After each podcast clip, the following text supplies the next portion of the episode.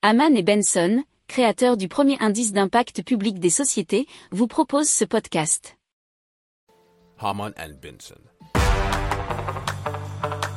Le journal des stratèges. Alors on apprend que la Vienne va bientôt éteindre l'éclairage public. Alors jusqu'alors, il faut savoir que les lampadaires fonctionnaient toute la nuit, le week-end et jusqu'à minuit en semaine.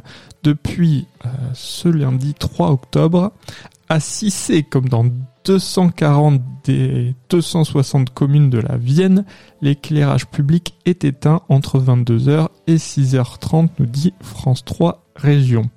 Alors cette mesure devrait réduire la consommation d'énergie liée à l'éclairage de 40%, ce qui représente à peu près 11 000 euros d'économie pour la commune de Cissé.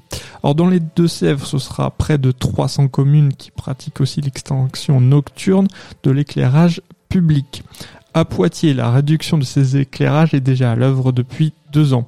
Les communes de la Vienne s'y sont engagées jusqu'au 30 avril prochain, mais le syndicat Énergie Vienne, qui est à l'origine de la mesure, espère que ce sera pérennisé.